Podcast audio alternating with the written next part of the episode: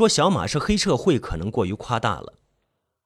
其实他是看场子的，在银海 KTV 干保安，月工资三千五，每天六点上班，三点下班，跟普通的工薪族那没区别，只不过时间换成晚上。大老板原先在银行工作，喜欢召集员工开会，喜欢铿锵有力的发表讲话。他最常说的是啊啊，如今是信息时代，全球一体化，我们黑社会也要实施标准化管理。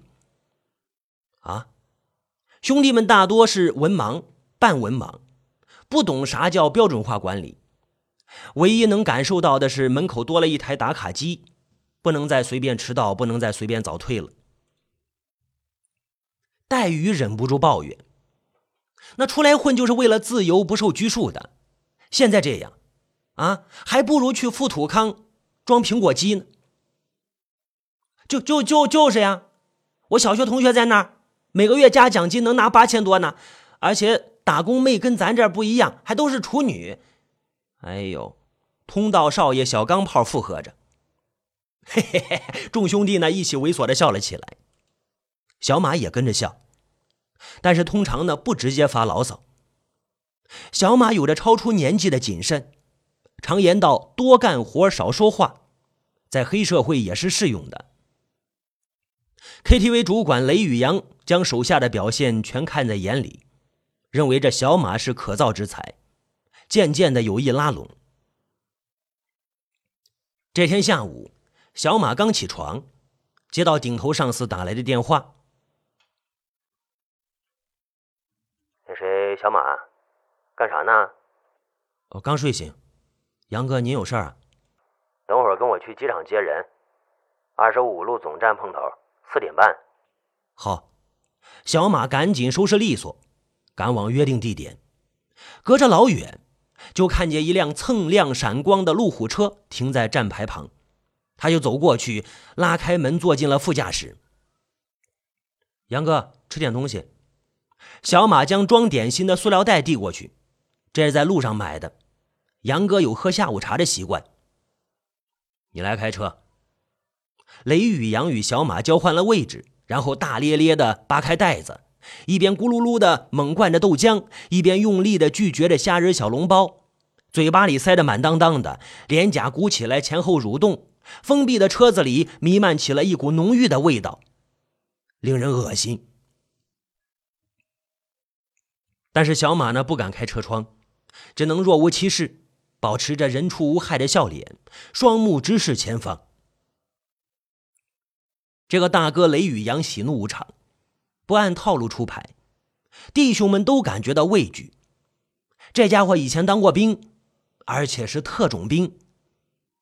他喝多了酒呢，就喜欢吹嘘昔日的英雄事迹，如何泡驻地的小妞，如何跟小混混争风吃醋，血战长街呀。有一次，他上了一个舞蹈演员，对方的男朋友是副市长公子，带着几个人来砸场子。乱斗之中呢，雷宇阳一拳把公子的肝脏给打碎了。之后呢，市长找部队告状，他被迫退役。哎，腐败啊，腐败啊，腐败！雷宇阳摇头晃脑的慨叹着，又猛地灌下了一大杯啤酒。兄弟们呢是连声的赞同叫好，继续敬酒。不管信不信，反正呢也没必要拿自己的肝去试一试杨哥的拳头，您说是吧？信呗。香港的航班在六点二十分抵达，小马高举着写有“杨金平”的牌子，站在出口处。随着人流涌动，一个四十多岁、戴金丝边眼镜的白皙中年人走了过来。雷宇阳快步迎上前去：“龙先生，你好。”朱总让我来接你，是雷先生吧？上回在海鲜馆见过。对对，龙先生好记性，好记性。中年人龙先生与雷宇阳互相握手寒暄。小马呢，收起了纸牌，飞快的跑向停车场取车。他看得出来，雷宇阳的笑容中带着巴结，对方的身份想必是不同凡响。他们两个人曾经见过一次面。但是相当不熟，所以才需要举牌子迎接。并且呢，更耐人寻味的是，牌子上写的是假名字。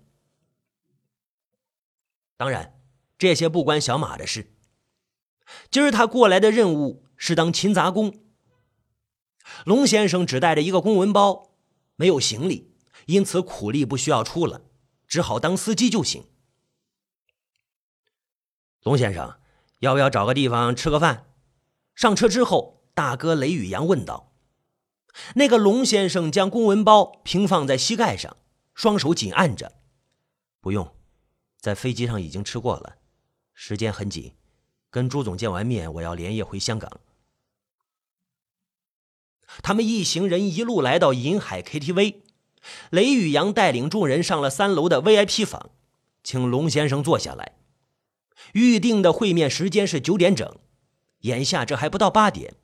雷宇阳招来几名小姐陪酒玩耍，并且为了表示重视，他又叫进走廊上的一名服务员与包房公主一起伺候。陪龙先生的是银海 KTV 里最漂亮的头牌，那女孩机灵的很，觉察出来这个客人有来头，拼命的讨好。那个龙先生显然是见过大世面的人，不冷不热，应对得体。他的公文包始终搁在面前的茶几下层，去卫生间的时候呢，则是随身携带。大约是八点四十几分的时候。雷宇阳说：“啊，我给朱总打个电话，看他的车到哪儿了。”他又站起身来往外面走。与此同时，包房门被推开，一个人出现在门口。来人是中等个头，身穿一套宽松臃肿的运动服，戴着口罩，毛线帽子下拉到了眉棱，只露出了两只黑闪闪的眼睛。他随手关上了房门，包房中的灯光一瞬间熄灭，四下里黑漆漆，伸手不见五指。紧接着传来砰砰砰三声枪响，在座众人惊慌失措，有的抱头卧倒，有的缩成一团，全部一动不敢动。两分多钟过去，耳听没了声音，才渐渐有人起身，打开手机电筒或者打火机查看情况。几乎所有人都安然无恙，除了龙先生。龙先生歪斜在沙发上，胸口渗出了暗红色的血迹。小姐们大声的尖叫起来：“闭嘴啊！全他妈闭嘴！”雷宇阳怒吼着，狠狠甩了身边的小姐一耳光，然后俯身抓住龙先生的肩膀，大叫着：“龙先生，龙先生，龙先生！”龙先生闭着眼睛，毫无反应，多半是咽了气了。雷宇阳回身招呼：“小马，跟我出去！你们待在房间里，不许动！”雷宇阳飞快地冲出门，小马是紧随在后。走廊上空无一人，灯光明亮。其他包房里隐约传出音乐声和喧笑声，客人们玩得正欢，丝毫没有感觉到近邻的枪击事件。一方面呢，KTV 的隔音效果好；另一方面，各个房间里音响都开得很大声，在里面的人几乎听不见外面的动静。客人们虽然没有被惊动，但是走廊上按说有三名服务员执勤。此刻却是踪影全无，其中一个被雷宇阳召进了包房服务，另外俩人去哪儿了？服务员呢？雷宇阳和小马走到楼梯口，只见一名穿着制服的女孩俯卧在地上昏迷不醒，她叫林雪玲，是三楼通道的服务员之一。雷宇阳没有多停留，继续下到二楼，那里的三个服务员都在。刚才有没有看见戴着毛线帽子和口罩的人下去？雷宇阳发问。眼下已经到了穿裙子和单衣的季节了，哪里还会有人戴毛线帽啊？服务员们不解其意，一人摇头说着：“没见客人下楼啊。”另一个补充着：“几分钟之前，小钢炮从那边楼梯下去了。”小钢炮。每层楼有两条楼梯，一条宽阔敞亮，供客人使用；另一条呢，逼仄狭小，当做安全通道。服务员站在走廊上，两面都能看见上下楼的人，无法瞒过他们的眼睛。难道说，难道说凶手仍然停留在三楼吗？雷宇阳带着小马返回楼上，在林雪玲身边蹲下来，掐她的人中，并毫不客气地扇打脸颊。不一会儿，林雪玲慢慢地睁开了眼睛。怎么回事？怎么回事？有有人打我的头？什么人？看见他的脸了吗？不知道，我站在这儿，感觉后脑被猛敲了一下，就就昏倒了，好像闻到了一股香水味儿，可能是女女人。女人？雷宇阳跟小马对视一眼，都有些惊讶。这个时候，一个男服务员左手提着三瓶威士忌，右手托着果盘从楼梯上来。他就是三楼通道的另一名少爷小钢炮。跑哪去了？雷宇阳神色不善的质问着。去哪儿不是明摆着吗？呃，小钢炮呢，暗自的腹诽，但是不敢回嘴，老实回答：“国色天香的客人要酒水，我去总台传单子了。”雷宇阳转头看林雪林，后者点头，表示事情确实如此。雷宇阳摆摆手，示意小钢炮继续，然后走到一边给朱总打电话。朱总已经快到银海 KTV 大门口了。闻听龙先生被杀之后，立刻调转车头打道回府。接下来，雷宇阳带领小马挨个包房检查，询问客人的出入时间，一时之间是鸡飞狗跳，搞得大家很不愉快。却是毫无收获。最后，他俩在楼道西侧的员工卫生间发现了一扇洞开的窗户，地面刚刚冲洗过，窗台上面留下了湿脚印，凶手八成是从那里沿着排水管逃走的。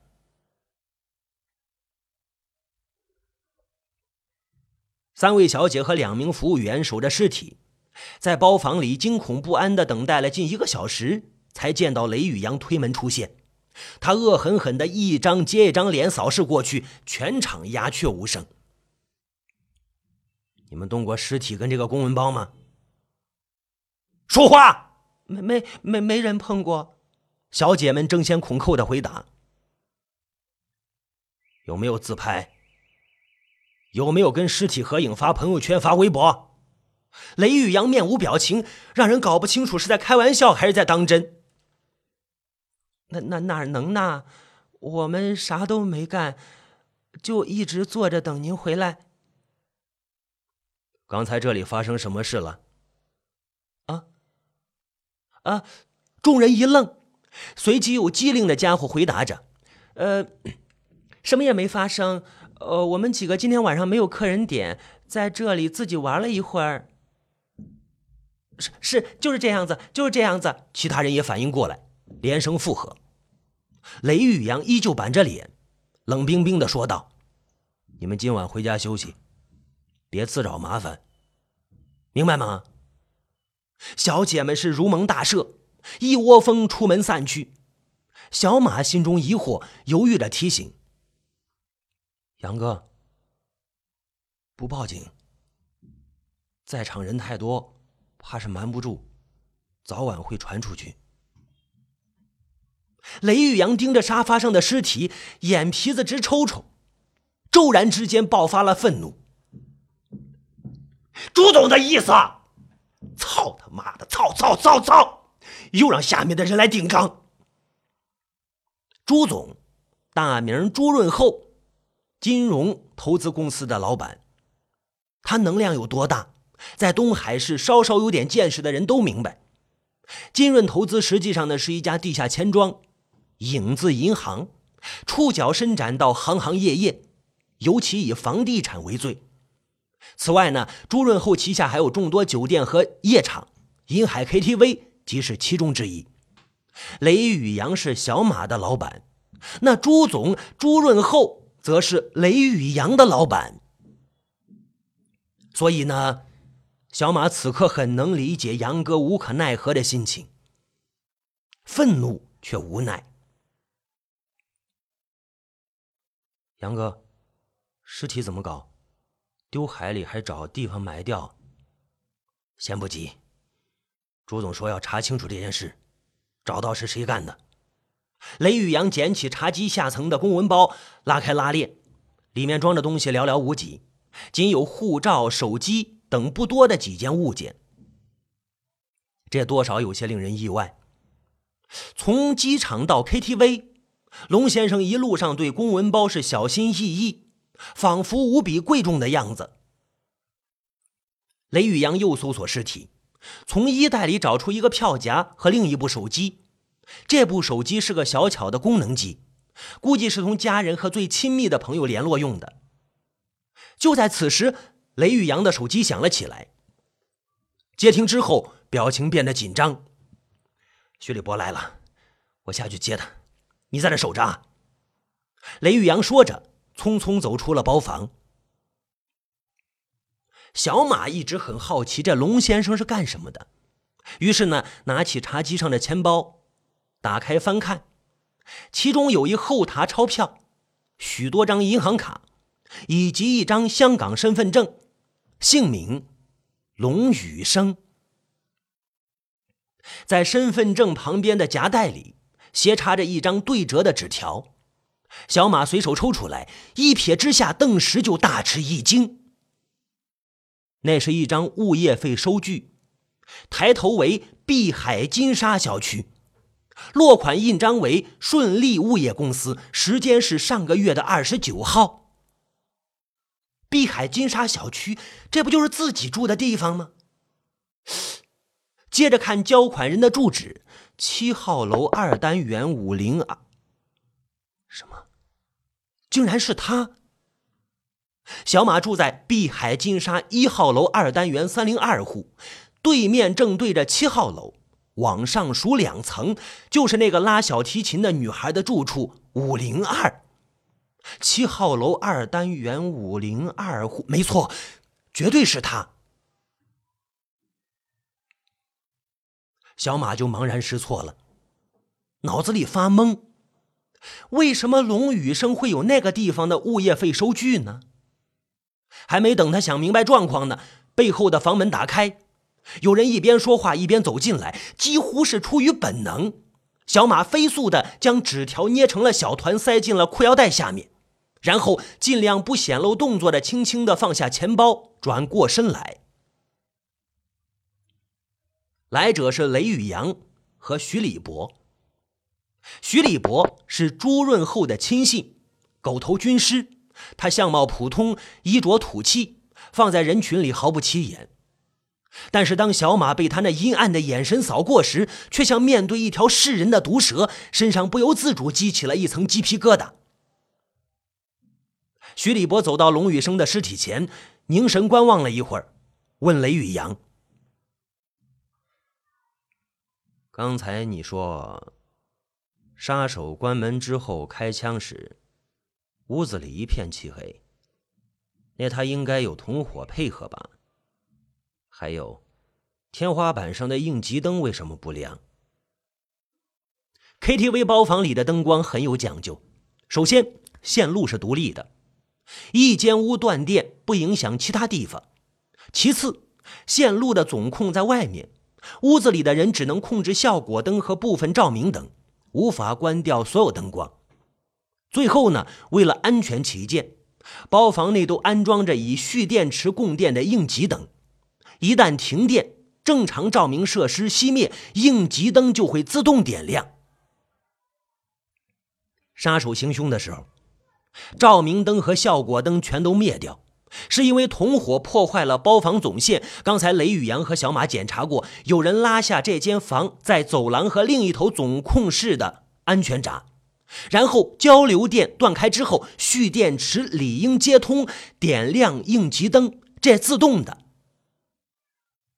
雷宇阳尴尬的回答：“过几天是每年例行的安全带大检查了，我上午我让电工检修电路。”把蓄电池拆下来，充足了电，免得被安检局找麻烦。嗯，没想到，哦，杀手来的挺巧啊。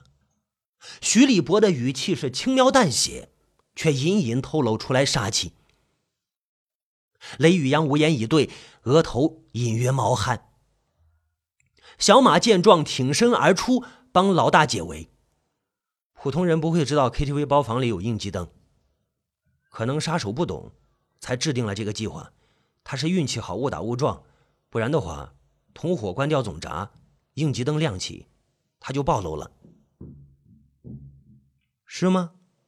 徐立博很感兴趣的注视着小马，雷宇阳瞪了手下一眼，假意呵斥道：“少他妈装聪明！在徐先生面前放贵一点。接着呢，他又对徐礼伯介绍着：“这是我兄弟小马，呃，人靠得住。”嗯，徐礼伯笑了笑，走到茶几边，打开龙雨生的公文包和票夹，把里面的东西一样一样拿出来仔细观看。雷宇阳和小马站在一旁，默不作声。终于，徐礼伯检查完毕，问道：“这就是龙宇生的全部东西啊？”“是。”雷宇阳回答。“那他死之后没人动过？”“绝对没有。”“可是你们知道，今晚龙宇生来是与朱总约好了做交易的？难道他是空着手来？”“这个。”徐礼博扔下了空票夹，从衣兜里掏出了一包纸巾，撕开。他低着头，一边认真擦手，一边慢条斯理的说道：“半个小时前，有人给朱总打电话，自称杀死了龙宇生，从龙宇生身上拿走了交易物品。他威胁说。”要朱总给一千万现金，换那件东西。呃，雷雨阳跟小马是目瞪口呆，说不出话来。